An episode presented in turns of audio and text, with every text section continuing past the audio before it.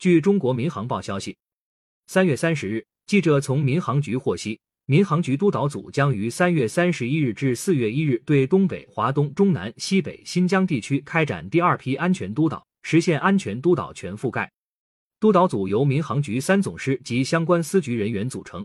督导内容与第一批安全督导一致，主要是针对各地区迅速传达中央领导重要指示批示精神，落实国务院安委会有关通知要求和民航局近期安全生产和空防安全工作部署情况，按照民航局安全大检查通知部署的六查重点开展辖区督查的情况。以及运输航空公司从人员资质管理、运行风险控制、飞机持续适航维修等方面开展自查情况。督导组还将检查各地区监管单位以四部两职形式深入航空公司一线排查隐患进行检查的情况，以及年度监察大纲行政检查的执行进度情况。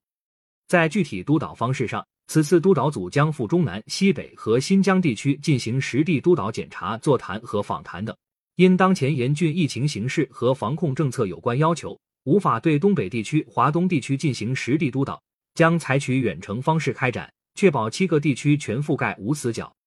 三二一东航 MU 五七三五航空器飞行事故发生之后，民航局要求全行业立即开展安全大检查，为促进大检查工作走深走实，切实加强隐患排查，突出责任落实，